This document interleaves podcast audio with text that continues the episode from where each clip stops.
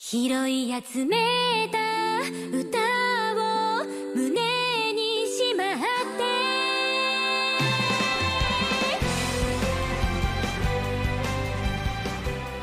Vamos agora voltar para a terceira temporada de Bookworm com os episódios 27 ao 29. Eu sou o Thunder e eu odeio essa abertura. Eu sou o Igor e amo esse encerramento. Aqui é o Maurício e qualquer crítica à produção de Bookworm está certo, mas está errado. Porque eu adoro Bookworm, eu adoro esse texto.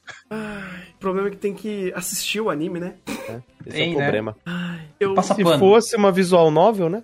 Pois é, Não, é cara. o seguinte, vocês- pegam o pano, ó, tô passando o pano aqui pelo Discord pra vocês, pega o rodo, pega a vassoura e começa a se esfregar, tranquilo. Pô, se eu vou Ei, ter ei, todo ei, esse trabalho, é mais fácil eu ir lá ajudar os caras a fazer o episódio, pô. É uma opção. Todo esse trabalho eu vou lá ajudar os caras, pô. É uma opção. Sabe o que me quebra em Bookworm? É 100% projeto isso. Porque a gente sabe que o estúdio Geador não é um estúdio. é, vai. Não é um Project Number- Number 9 da vida. Ou não é um estúdio Eng da vida. Porra, os caras têm animadores, eles mostraram isso em Kakushigoto. E Tem outros projetos até anteriores a eles que não eram um nível, tipo, porra, tão ah, simplório até elogio pra Bookworm. Porque, cara, aqui é só não existe. E até às vezes tem alguma, alguns momentos em, em alguns episódios de que animation. Animation, tipo, você vê o personagem, hum, sabe, tendo animação. O personagem flui, mas é um personagem numa, numa situação, numa cena. E é toda uma escolha de, olha, tudo isso tem que ser sem graça. O problema de Bookworm é que, no mínimo, ele tem uma produção sem graça. E sei, eu sei, a gente vai repetir isso pela milésima vez, porque já gravamos tanto Bookworm nessa vida, mas isso daí é, sim, não tem como, cara. Eu não consigo desassociar, porque começa a criar situações eu falo, gente do céu, essa cena morreu. Ou melhor, essa cena perdeu a maior parte do engajamento emocional, a maior parte da dinâmica dela, porque não tem produção. Não tem produção. E é muito triste, cara. Você olha pro roteiro, puta, o roteiro tá tinindo, mas é muito triste. Mas vamos então falar o que importa dessa temporada de Bookworm, que é. Eu não consigo. Puta que pariu. Eu, eu olho, eu, eu olho o. Esqueci, esqueci o, o Lutz no fundo do primeiro. Do episódio 27, eu quebro. Eu ia, eu ia pra pauta certa. Mas eu olho o Lutz parado ali, tipo, bah. Não, cara. Não olhe, não. Não olhe. Vamos para a pauta certa. eu vou Qual- desligar. Qual parte do episódio 27 a gente começa? Pera aí, deixa eu ver ele aqui. Eu, eu vou desligar a, a- a- o, o- episódio aqui passando pra não ver a produção. Ou melhor, vou cropar ele só pra aparecer, o texto, porque, velho, não dá. Eu começo a olhar, eu, eu bugo. Mas, vamos lá. É, Não, você buga não, o personagem já tá bugado. não, eu Você só vai junto com ele. Você só vai Não junto com ele. repara. Só vai Bem, junto com ele. Eu acho que dá pra começar nessa temporada, da- nessa terceira temporada, com o que tá acontecendo. Porque, assim, tem pessoas que têm cloister, tipo eu. E aí você começa a ver um monte de coisa. Pô, mas já tá rolando livro, já tá começando a impressão. A Mine já tá conversando com a guilda da, da tinta pra fazer é, carimbo, pra fazer tinta. E aí começa toda uma trama envolvendo o fato dela tá fazendo muita coisa. Tem gente de olho, tá- não tá gostando muito disso, que já veio direto do, é, da- do último rolê que teve dela, é, dela ajudando naquela expedição contra os Tromb. E tem mais alguma coisa, eu ver. Lembrei de tudo? Ah, é, tem o, o recap, a, a a questão de concluir a questão dos livros que a gente viu temporada passada, que ela estava fazendo, agora estão começando a vender. Isso está gerando um burburinho. Em paralelo, ela está criando treta com os outros comerciantes, né? Porque, como já foi explanado nas outras temporadas, toda a estrutura comercial desse ducado, desta vila aí, desse pequeno reino, é formado por essa questão das guildas, cada guilda detém um monopólio da tua área, e a Mine começou, entre aspas, a invadir o monopólio da guilda de tinta, porque ela para fazer livro ela precisa usar tinta, só que ela estava usando tinta sem consultar quem tinha o monopólio para isso, usando técnicas que eles não sabiam. Então ela estava quebrando o monopólio, mas não quebrando. Ela estava naquela zona cinzenta das regras, e Bookworm, sendo bastante consciente do mundo onde está, começou a mostrar as consequências disso. A Mine está começando. A, a Mine não, mas os, os esforços da Mine estão começando a se destacar para fora do mundo. E esse destaque está se somando com todas as questões diversas aí desse mundo, que envolve não só a questão comercial que ela está influenciando, mas a questão dos nobres que ela está convivendo nesse meio com essa vida dupla dela, e tudo isso está convergindo para afetar ela e a família dela num escalonamento de consequências. Então, o anime está pegando todo esse roteiro dele e progressivamente, continuamente escalonando as consequências e as possibilidades aí que podem acontecer contra a Mine. E já acho que combina nesse, nesse final desse episódio, se não me engano, o ultimato do Ferdinando. Você tem até os 10 anos? Esse foi o episódio 28. Ah, tá, É, então já foi depois. Foi depois. É, esse episódio é mais focado de fato no, na consequência do fato dela estar fazendo livros e ah, o quem tá caçando ela e como tá andando até a nova invenção dela, que são os carimbos, né? Que ela cita até o- a prensa de. O nome que eu sempre esqueço. É. A prensa de tipos móveis do Gutenberg. Isso, que antes ela estava Gutenberg. fazendo estilogravura, que era mais fácil e mais barato, e até mais coerente, né? É, entra até, se não me engano, até um pouco paralelismo com a Engine, que a Engine é como se fosse a exposição de museu, mostrando a evolução da escrita e da imprensa em diferentes lugares do mundo. Aí ela vai por esses meios. Ela já tem informação prévia, mas a Mine tem não tem recurso. Inclusive, foi o conflito de muitas das temporadas passadas. O recurso para ela fazer o que ela quer. Então ela não conseguia a prensa do tipos móveis, porque metal é caro. Então ela estava indo para xilogravura. Uma vez que ela se prova com a xilogravura e o livro está vendendo, ela consegue os recursos com o Beno para agora a gente vai profissionalizar isso direito. A gente vai para a prensa de metal, com os carimbos de chumbo. Sim. Tem uma pergunta. Ela. Eu acho que até foi levantado isso na temporada passada, mas eu não me lembro. Ela podia fazer esses livros, assim, pelo, por todos os processos que ela tem. O Beno dando, fazendo costas largas com ela, ela usando ah, o- os. ah, as crianças do, do orfanato e, e todo esse molde que ela fez, ela podia fazer isso? Poder, ela podia, le- desde que passasse pelo Ferdinando, para ver se ele não estava escrevendo nenhuma coisa muito perigosa nos livros, e que ela não infringisse nenhuma regra lá da- das associações comerciais das guildas. Tanto é que ela fez e está lançando o livro e o livro está vendendo. Ah, tá. Então, beleza. Então foi mais. O, o, o conflito em questão não foi ela tá fazendo algo errado. É ela de fato tá fazendo algo muito grandioso incomodando outras pessoas. E aí vai até Isso. amarrar o fato dela precisar virar uma nobre, não só pelo fato do trabalho dela, mas também por conta do, da mana. E aí vem o episódio 28 quanto a isso. Isso, ela. O problema da Mine é que ela tá causando inveja, digamos assim, né? Uhum.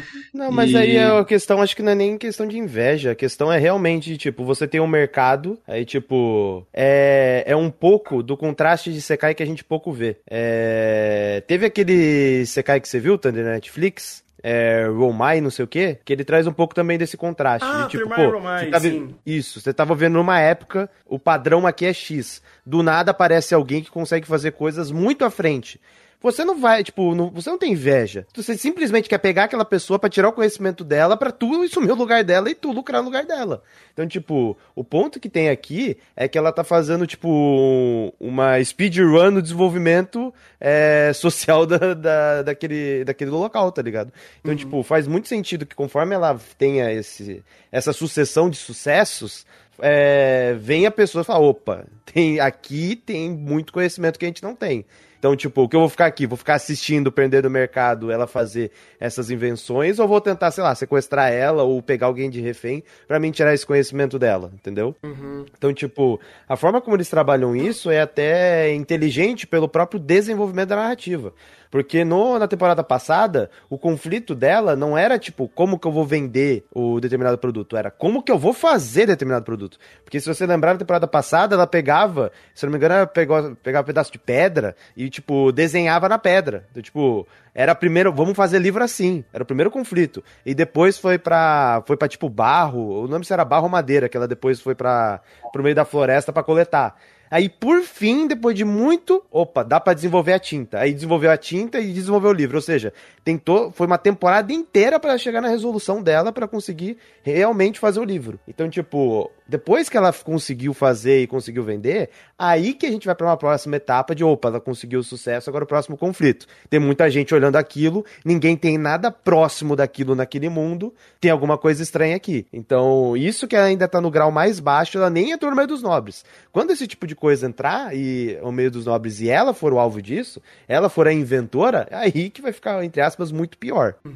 É que aqui a gente tá vendo justamente ela, ela ainda tá nas costas de gente muito grande, né? Tanto é que o conflito desses primeiros episódios é tão caçando, tão caçando ela, só que não sabem quem ela é. E daí, tipo, fica nesse, nesse jogo de gato e rato aí que, vamos dizer assim, a gente não sabe quem tá procurando a Mine e a quem tá procurando não sabe quem ela é. E fica nesse, nesse conflitozinho. E é, o que o Igor falou faz, faz muito mais sentido do que simplesmente inveja.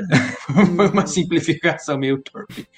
Uh, e só complementando a parte que ele estava descrevendo das temporadas atrás, uh, o, ele, a Mine, ela é, é, interessante esse processo que ela foi, porque ela tinha o conhecimento geral de tudo.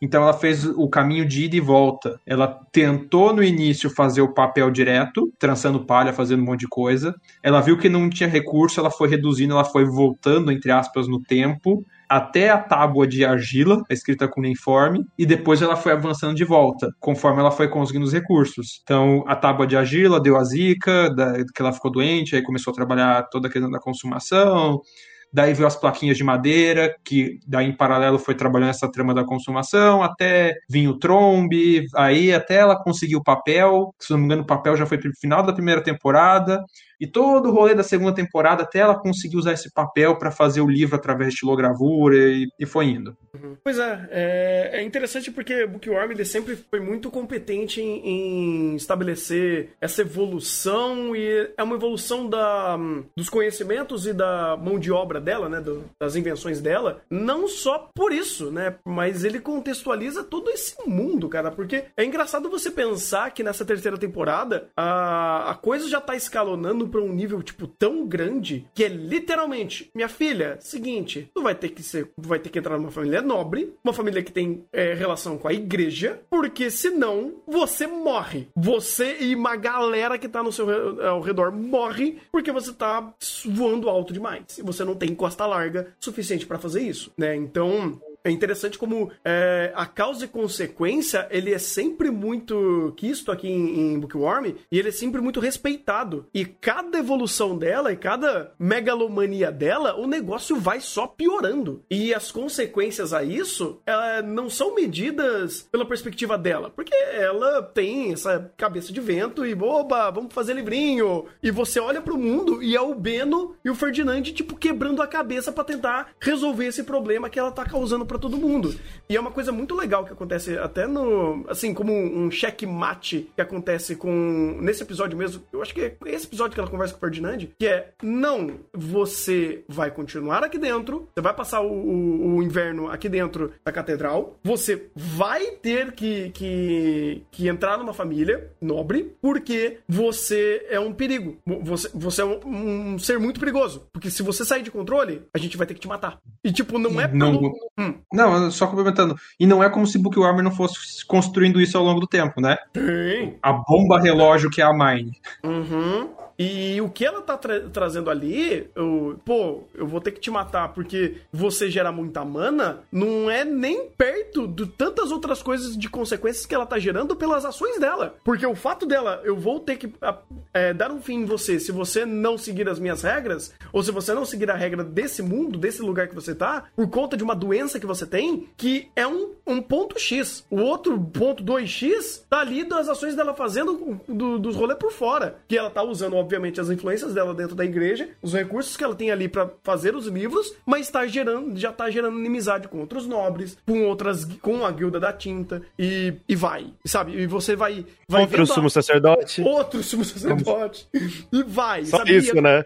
Exatamente. Então é um é uma coisa em cima da outra que ela não tá isolada e nem sempre ela tá amarrada ao problema de ação que ela fez antes. É uma outra coisa. Só que isso tá correlacionado e aí você vai juntando essa espiral de conflitos e você joga na mesa o que tá acontecendo em Bookworm. Você fala: peraí, eu acho que eu vou ter que trazer aquele quadrinho lá de, de criminal para começar a juntar tudo, porque é tanta coisa que tá é, criando-se conflitos aqui que é maravilhoso. E aí, quando você vai pegando de novo as engrenagens para voltar nessa temporada e vai vendo que esses três episódios vai trazendo, a cabeça explode. Porque é tanta informação que, vai, até falando sobre, por, por mim mesmo, por falta de memória inerente que eu tenho, quando eu fui reconectando as informações, eu falei, meu Deus do céu, isso daqui tá, tipo, gigantesco. O, o, o pessoal tacando galáxia um no outro, que nem Shuriken, tá próximo. Isso vai rolar. É, Sim, sim, é, com- é, é, Hércules à parte. Com o PNG estático. A Mine já tem o seu modo Senin, né? Daqui a pouco ele invoca o sapo. Tá tranquilo. É, é, no caso de Bookworm é aquele leão voador. É verdade, é verdade.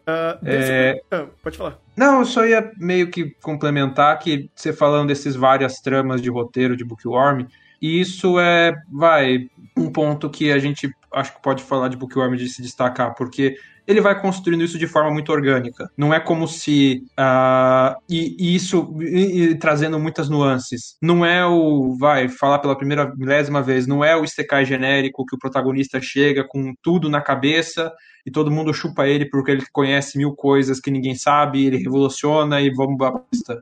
Ou que ele nasceu super poderoso e só vamos babar ele. Pra tudo em Bookworm ele fez causa e consequência. A Mine é uma bomba de mana.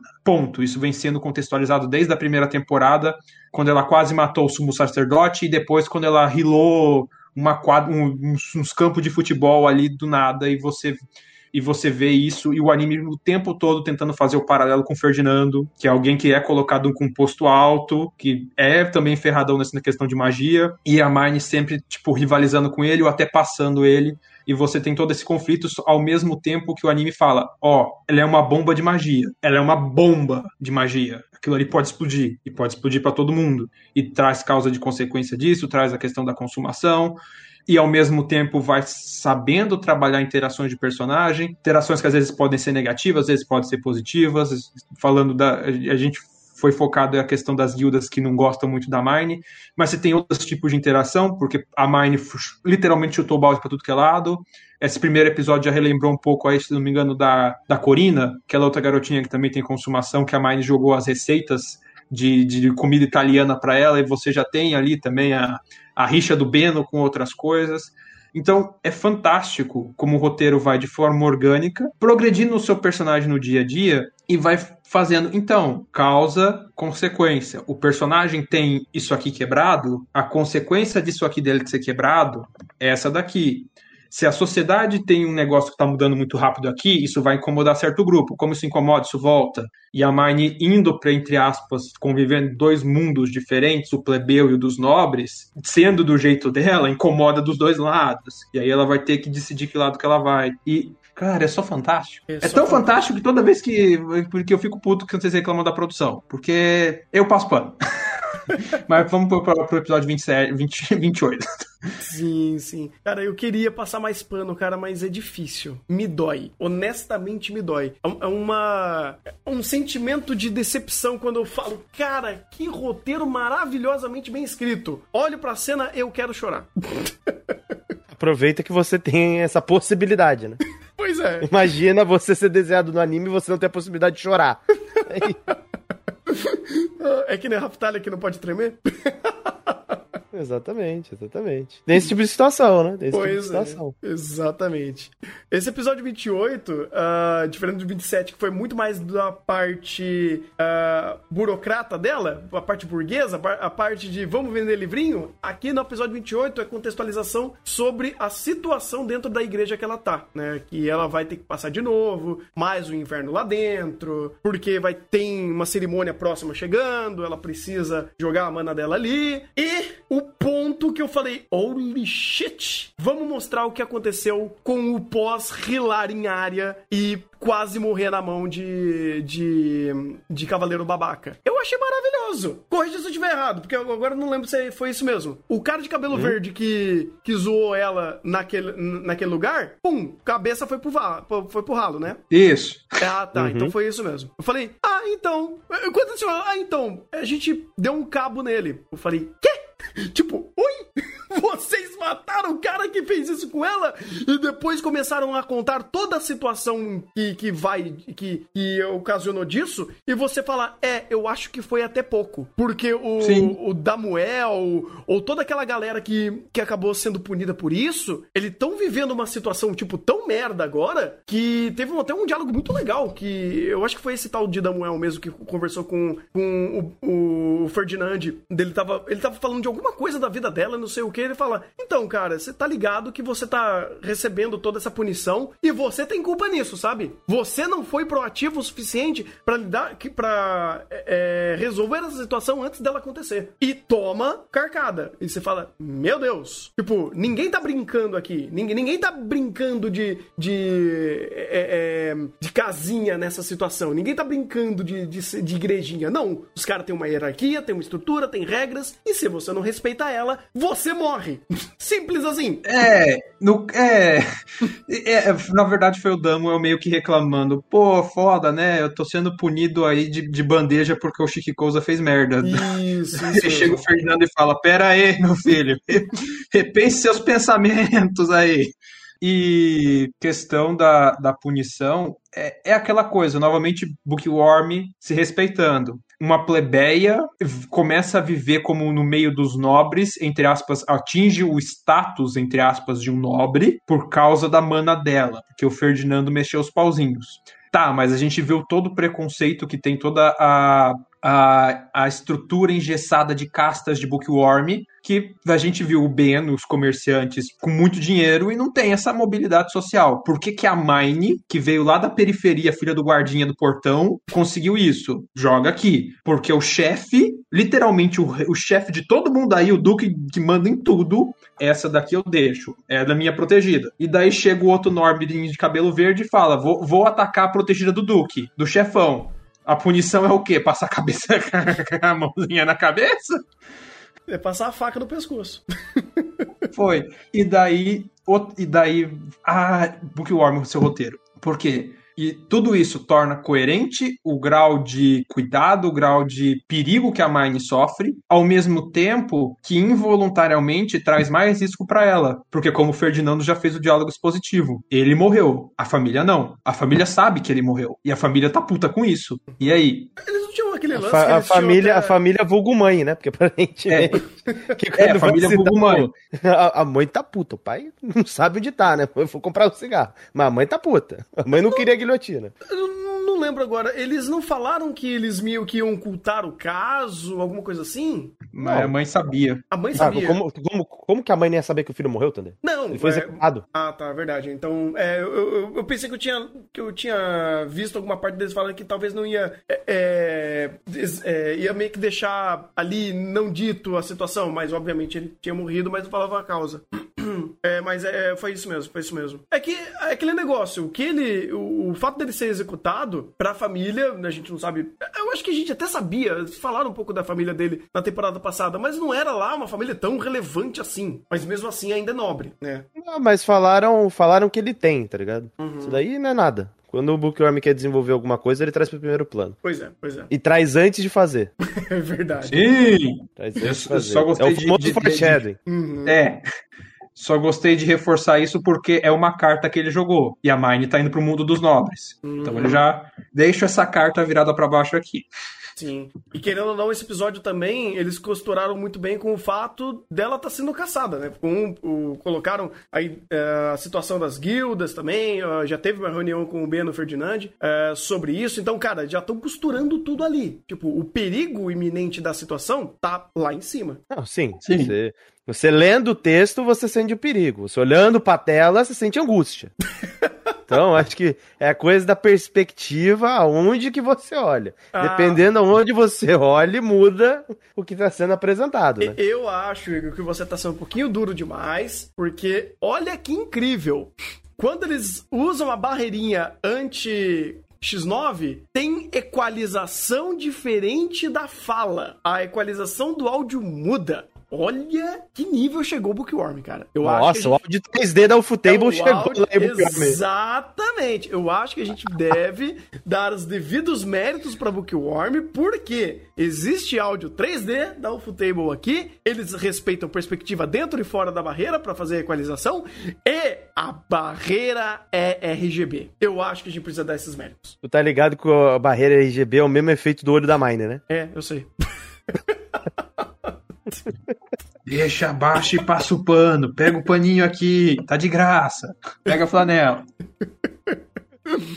Pô, esse, é, é, Bookworm é um anime assim que se a gente, se algum dia a gente chegasse pra fazer um quadro é, erros de produção ou algo derivado disso, seria fantástico, viu? Ah, mas eu tenho que Inclusive, inclusive eu não recomendo a ninguém É. assistir o episódio de Bookworm com áudio mutado. Porque você vai reparar em coisas em primeiro plano que nunca deveriam ser reparadas por ninguém. E muito menos pausar. É, mas tem uma coisa aqui que é extremamente é, específico, mas, viu, chat? É assim que faz um quadrado, tá bom? O que o homem acerta fazer quadrado melhor que certos filmes de Superman comunista por aí. Mas. é Não, não, pra não, vamos voltar pra Bookworm. Não, não, não, não, não, não. A pauta fria de produção já foi longe demais. Vamos voltar pra Bookworm. Acabou o episódio 28, vamos pro 29. Vamos falar do, do cara o- lá. que Mas, é, mas o que é mais raro, ô Maurício, o que é mais raro é uma pauta fria de produção elogiando Bookworm e comparando com alguma coisa. Pois Isso é. é raro. Não, não, mas, mas, É isso que eu não, fazer. esses picuinha aí, Não, você mas- deixa pra trabalhar com o chat outra hora. Mas aí que tá, cara. Eu queria realmente elogiar Bookworm porque eles acertaram a perspectiva de um quadrado. Obrigado.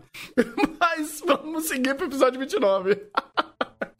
Ai, mano. Esse episódio. Inclusive, desculpa, esse episódio 29 que foi a conversa com o. O Damuel com. É o Damuel? Deixa eu ver aqui. É Damuel. O Dama contando que ele tá chorando que, ah, meu casamento foi cancelado por culpa do carinha de cabelinho verde. Uhum. Não, irmão, o casamento foi cancelado e foi ser rebaixado porque tu não fez nada, teu passivo, Seu bananão.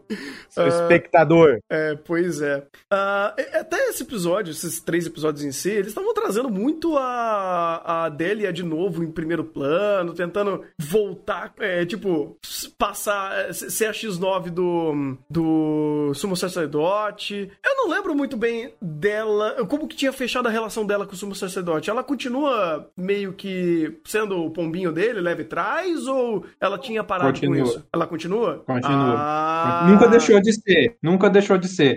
Ela respeita a Mine, ela tem uma relação um pouco melhor com a Mine, Uhum. mas como mostrado, inclusive quando Damuel foi se apresentar, ela mantém a essência da personagem. Tanto é que ela meio que se oferece pro Damuel. Tipo, você é um nobre de alta classe? Se quiser, tô disponível. É verdade, é verdade. É, é, os pontos de Bookworm que qualquer outro anime seria problemático. Por sorte, estamos em Bookworm. Por sorte, por sorte. Produção demais nesse ponto ia ser problemático. Não é nem produção demais, é fazer a coisa certa, né? Vamos dizer assim. Sim, Sabe, até. Não adianta você ter uma bela de uma produção e fazer produção demais ali, ou até não ter produção e tentar fazer alguma coisa errada. Então. sim, sim, sim. Então, você entendeu o que eu quis dizer. Sim, sim, sim, sim, sim. De, de fato, de fato. Eu ia- piorar os exemplos aqui, mas tá tudo certo. Ah, Mas é, eu acho legal essa parte, porque meio que de fundo ele ainda tá meio que mantendo alguns status de personagem, tipo o outro de. Ah, esqueci o. Ai, nossa, agora esqueci o nome de personagem. O que é o vai ser o substituto do Lutz agora, o, o moleque de cabelo cinza. Esqueci, Ah. que é do, do orfanato. É, Ele- é Schubert, não. não. é, ele não tá aqui no, no My Name List. Deixa eu procurar no, no NN. Coitado, moleque. Pois é. Não, é- é que, querendo ou não, tem bastante personagem em Bookworm. Então, aí eles têm que fazer o negócio certo, né? É o Gil, é o Gil. Não é o Gil? Ah, o Gil. Ah, Gil, isso. verdade. Ah, ele meio que ainda mantendo a, a caracterização dos personagens. Então, o Fran sendo secretário bonzinho, o Gil, o, o, o, o moleque ainda que tá aprendendo e querendo reconhecimento e que tem uma inveja do Lutz por algum motivo. Acho que ali eu posso dizer que é um pouco de inveja. Não sei. Inveja. Ce- 100%. É é inveja é, por, por essa relação tão afetiva que ele tem com a Mine e, ela- e ele não tem, sabe? É aquela, aquela figura muito próxima que ele gostaria de que a Mine fosse pra ele, mas ele não tem, né? Então ele fica com essa inveja, com essa porra, tem ou não tenho, e fica ali. Ali. E também faz porra, todo sentido. Ou a situação do que os ah, do, do que os órfãos vivem aqui, meu Deus, era, era pior. Era pior. Não, era muito. A gente viu as temporadas passadas, segunda temporada, se não me engano. Era extremamente pior. Todo mundo ali, tipo, deve muito a Mine pela melhora das situações. Tipo, tudo bem, a Mine tá fazendo o mínimo, mas já é muita coisa pelo que eles passaram. E eu acho interessante a Délia, né? A de cabelo ruivo, é isso? Da... De... É, é Délia, é Délia. Isso. É, eu acho interessante estarem começando a ignorar ela, porque meio que ela ainda quer man- ela ainda tem essa essência dela de manter esse passado dela com o sumo sacerdote, mas como já colocado nas temporadas passadas, ela não é útil pra ele, porque meio que ela já virou amiguinha da Mine. Então, mesmo que ela vá lá fofocar as coisas e tudo mais, já não cumpre tão bem os propósitos que o sumo sacerdote queria de ter um olheiro ali. É aquela coisa, se é X9 pra um, pode ser X9 para outro, não é muito confiável, e brigas políticas e tudo mais que Bookworm acaba fazendo ali. Então, é, eu gosto disso e eu só espero que essa personagem se toque do que tá do, do, do buraco que ela tá se enfiando antes que dê alguma zica muito feia para ela. Aí eu vou Porque elogiar. a hora que essa coisa estourar, a hora que essa briga. Porque a gente vai, final do episódio 29, a gente já vê um princípio de estourar um conflito mais aberto da Mine com o sumo sacerdote, por algum motivo, né? Uhum. Então, a hora que esse negócio estourar, eu só espero que a Délia tenha migrado pro lado certo. Se não migrou, vai ter Tem as consequências. consequências. Exatamente, porque assim, é que nem essas, é, tem essa cena do corredor que o sumo sacer- sacerdote passa e ele vê três pessoas com a Mine, tipo, o, o novo cavaleiro, cavaleiro dela e os dois outros personagens que sempre acompanham ela, e aquele negócio, ele sabe que tá acontecendo coisa demais com ela e tem novas pessoas é, orbitando em, é, é, em volta dela, principalmente um evento de, do Damuel ser rebaixado e virar cavaleiro dela. Então, ele sabe que tá acontecendo muita coisa. Então, ele não tá precisando da Delia pra ter essas informações, faz todo sentido. E, e, assim, poderia dizer, uau, o storyboard e construção de cena fazendo isso. Não, é literalmente só o contexto da cena. não, é, não é isso sendo feito em cena, é só o contexto da cena. Eu falei, pô, legal. É, é um contexto, mas é um contexto que agrega, porque volta aquela questão dos conflitos da Mine com o sumo sacerdote, que é ela ocupando uma posição dentro da catedral, que ele, nessa questão de vai, preservação das castas, né, de imobilidade social, não queria nem a pau que a Mine tivesse ali. Já não, ele já não aceita a Mine ter um hobby azul, muito menos agora ter um nobre subordinado a ela. Uhum. E ainda tá sendo extremamente eficiente no ritual de mana. É, exatamente. Você fala, caralho, mano, é, é- é difícil. É difícil, é uma situação complicada. É, Literalmente ele tá sendo inútil. Ele podia se resignar e ficar só dormindo no quartinho dele sem fazer nada, mas parece que o- velho tá começando a querer reagir um pouco mais lado.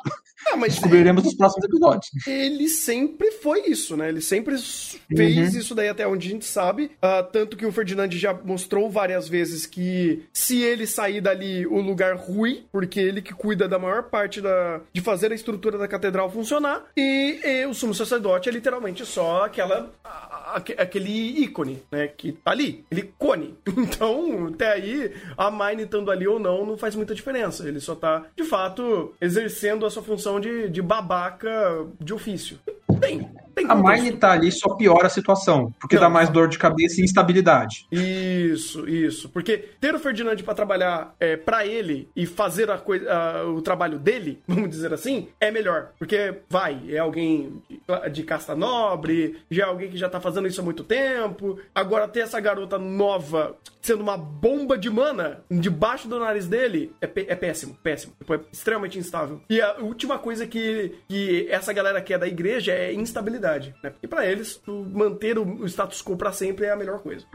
E até é, junta com outro problema, né? Porque, se eu não me engano, ah, um dos conflitos que tá tendo da igreja em si é a arrecadação um pouco menor de mana. Tá tendo uma, É, eles não têm mana. é, tá tendo esse problema. Então, ela vindo aqui pra resolver resolver esse problema, teoricamente deveria ser bom. O problema é que você tá dando moral pra uma garotinha que era plebeia até alguns anos atrás. né? Então, é, é um contexto difícil deles lidarem. É interessante mostrar que até não, essa babaquice do sumo sacerdote não é babaca por ser babaca. O pouco que mostrou dele também, por mais que ele seja uma pessoa bem é, complicada, a, a oposição dele também pressupõe que ele precise tomar determinadas ações que seja nessa, é, nessa pegada. Ele precisa ser extremamente é, tradicionalista, né? Porque esse é o papel dele. É, apesar de que a gente não tem muitas nuances dele ainda, né? Tipo, por É, enquanto eu, ele não tá sendo. vou, eu não vou comprar essa aí dele, não, viu? Não, ele, Depois não, da- não no é final ele. da primeira, do Hum. final da primeira temporada, a forma como ele agiu, depois do que vem adiante, tradicionalista, é a última coisa que ele é. Não, então, a- a- o papel, papel tradicionalista. É, O que eu tô falando dele é, até onde eu tô lembrando, é do papel que ele exerce. O papel, a função não do personagem, mas do, do cargo dele. O cargo dele é esse daí. Agora, se ele tá fazendo isso certo, eu, pelo que eu lembro, não tanto, porque realmente ele fez umas, umas cagadas meio grandes ali no meio. Não, mas o, o- o- esse que é o ponto. Hum. Ele, como pessoa, foi o que a gente viu no final da primeira temporada. Nada com nada. Pô, não, dá nem, não tem nem pra tirar assim, alguma coisa pra falar dele. Ele é tão simplório que aquilo. E ele fazendo o papel dele também não faz nada, pô. Porque a única coisa que ele faz ali é encher o saco da Mine.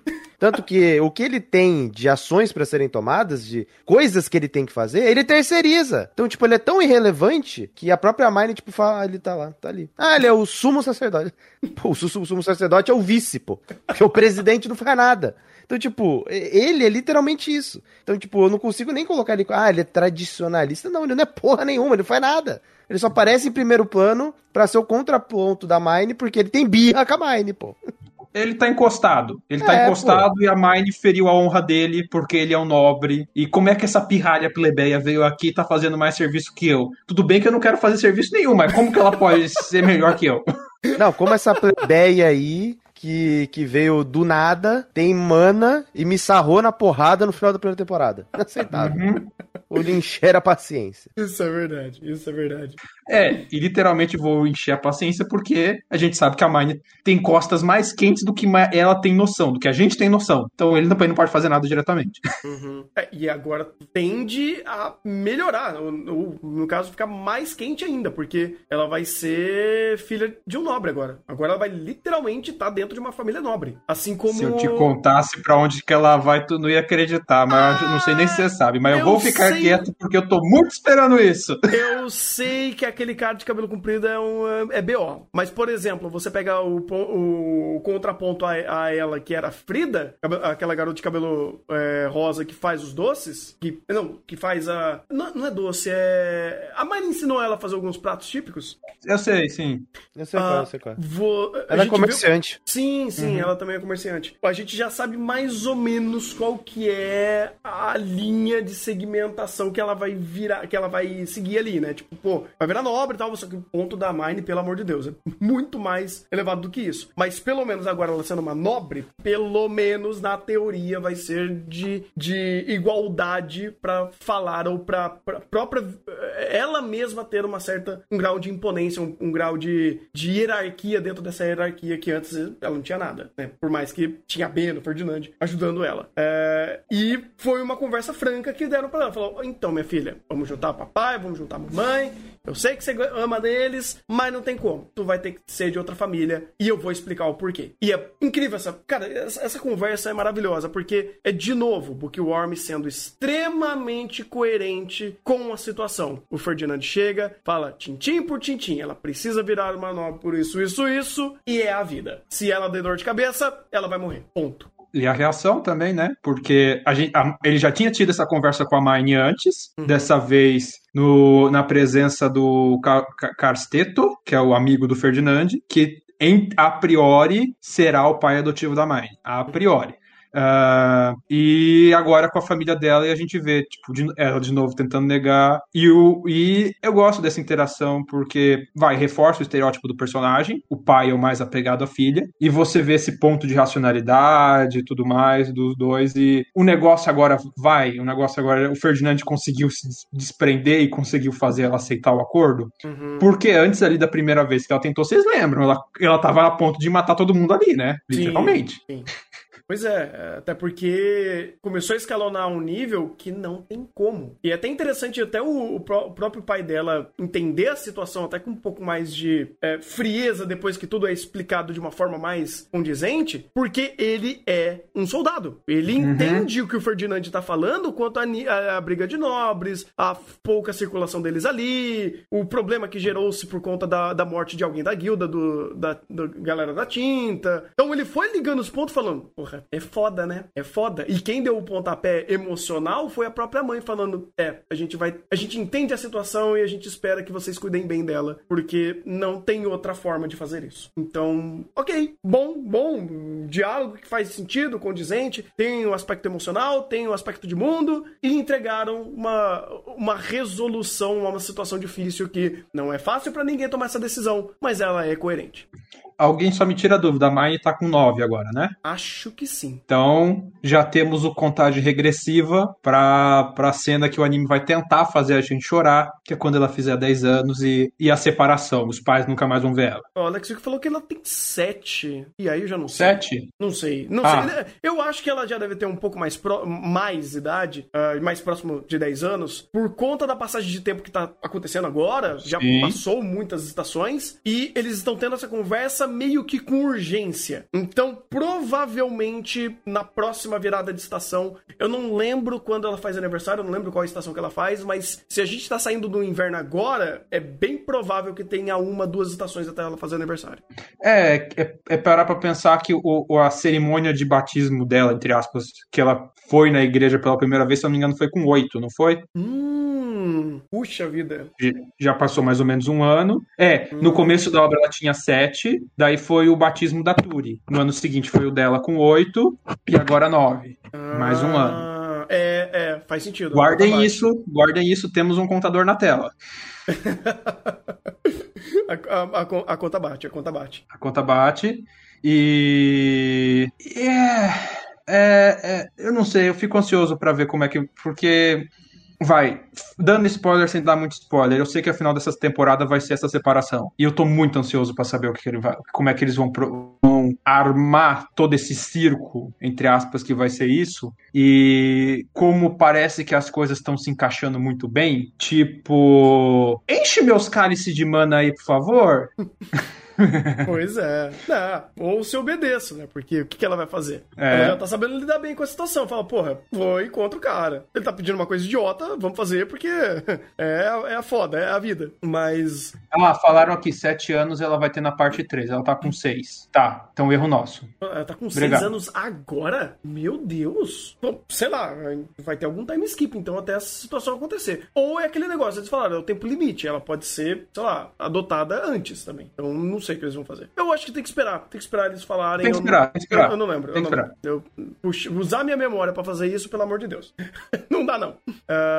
Mas a gente termina, basicamente, esse episódio com a introdução desse novo personagem aí de cabelo comprido, que provavelmente vai ser da família dela e alguma coisa assim. Eu não lembro exatamente se é isso. Eu lembro exatamente o que, que ele é e eu não posso falar o que ele é. Ah, É simples assim. ótimo. Então a gente deixa para próxima, pro próximo episódio pra falar o que ele é. Ah, Eu acho que nem no próximo episódio vão explicar, tá? Ah, não, não. pro- Pros próximos episódios. Vamos colocar no plural porque fica mais fácil.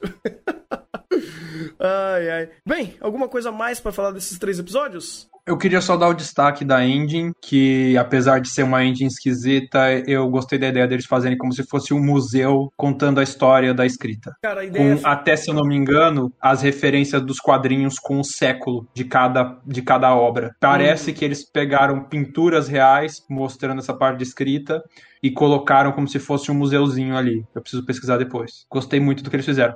E eu desconfio que são pinturas reais mesmo porque bate um vitral medieval, uma estilogravura chinesa. E, se eu não me engano, eles botaram literalmente as datas bonitinhas ali, ó. Pintura do século não sei o que, representando não sei o que. Uhum. Eu preciso pegar depois com calma pra ver se tá tudo certinho, mas eu vai. Eu sei que não é o encerramento mais bonito do ano, que tem a melhor estética, movimentação, mas ele casa bastante com a temática de Bookworm e eu gostei bastante do que eles fizeram. Gostar bastante é uma palavra muito forte pro que eu tô sentindo com esse negócio, mas eu respeito a ideia. Eu acho que a ideia é do caralho. Porra, faz todo sentido a ideia que eles trouxeram aqui. Mas a preguiça de fazer isso. Não sei, cara. Tipo, eu, eu gosto da ideia da, da estética, dos quadros em si, mas as transições entre os quadros é, tipo, literalmente qualquer coisa. É, Ah, sim, mas daí vocês estão sendo chatos. ah, mas Vocês? Eu não tô falando nada. Eu Eu- tô falando nada. Eu, eu tô falando Thunder por aí. mim, cara. Eu tô falando por mim. Porque ah, os próprios outros encerramentos, eles mostraram ser um pouco mais criativos do que isso, sabe? Ah, em âmbito de montagem em si. O que eles estão colocando aqui, ah, os quadros em si, e sendo... ah, ten- tendo essa curadoria, porra, da hora pra caramba. Mas dava pra fazer umas transições mais legaisinhas, né? Ou até criar algum tipo de sequência dentro dessa, dessa montagem. E eu achei tipo, só aleatório o- os efeitos de transições que eles utilizam. Eu não sei exatamente o que eles querem fazer com isso, porque às vezes é umas linhas, aí aparece os tijolinhos, aí aparece os, os matos. Ou tem um contexto, tipo, fantástico por trás dessas referências visuais que eu não conheço, ou. Putz, só soa muito aleatório. Eu vou pesquisar depois. Provavelmente vocês estão certos. O Thunder tá certo. Eu botei o Igor porque eu desconfio que ele deve ter uma opinião semelhante, mas se não tiver, beleza. É, mas a desculpa. minha, é muito, a minha é muito mais simplória, né? Hum. Não tem. é, Tem esse nhen é todo. Quem cantou? Maia Sakamoto. 10 barra 10, acabou. É justo, justo Ponto. É... Tá, mas, mas aí, mas objection, objection, ela cantou, ela não animou a abertura, então isso eu posso criticar. É, isso aí é com você, não comigo. pois Pô, é. mas aí, mas aí, Thunder, você, você não entendeu que ela estava à frente do seu tempo. Hum. Porque você está 10 passos atrás dela. Hum. Sabe qual é o nome da música? Não consigo pôr em palavras. Ou não posso pôr em palavras. Então ela estava à frente de você quando ela fez. Quando ela produziu a música. Caralho, Então ela, você foi refutado por ela. cara, ela preparou o terreno pra E tu caiu- Meu Deus, eu caí como um patinho, velho. Sim, sim, tu foi de ralo. Foi de Meu- vala, foi de vala. Meu amigo, minha cabeça rolou que nem aquele cara de cabelo verde. ok. É que. Ok, ok. Eu, eu, eu acho que dá pra terminar esse podcast com essa carta virada pra baixo. KO! KO! Whoa, whoa. Mm-hmm.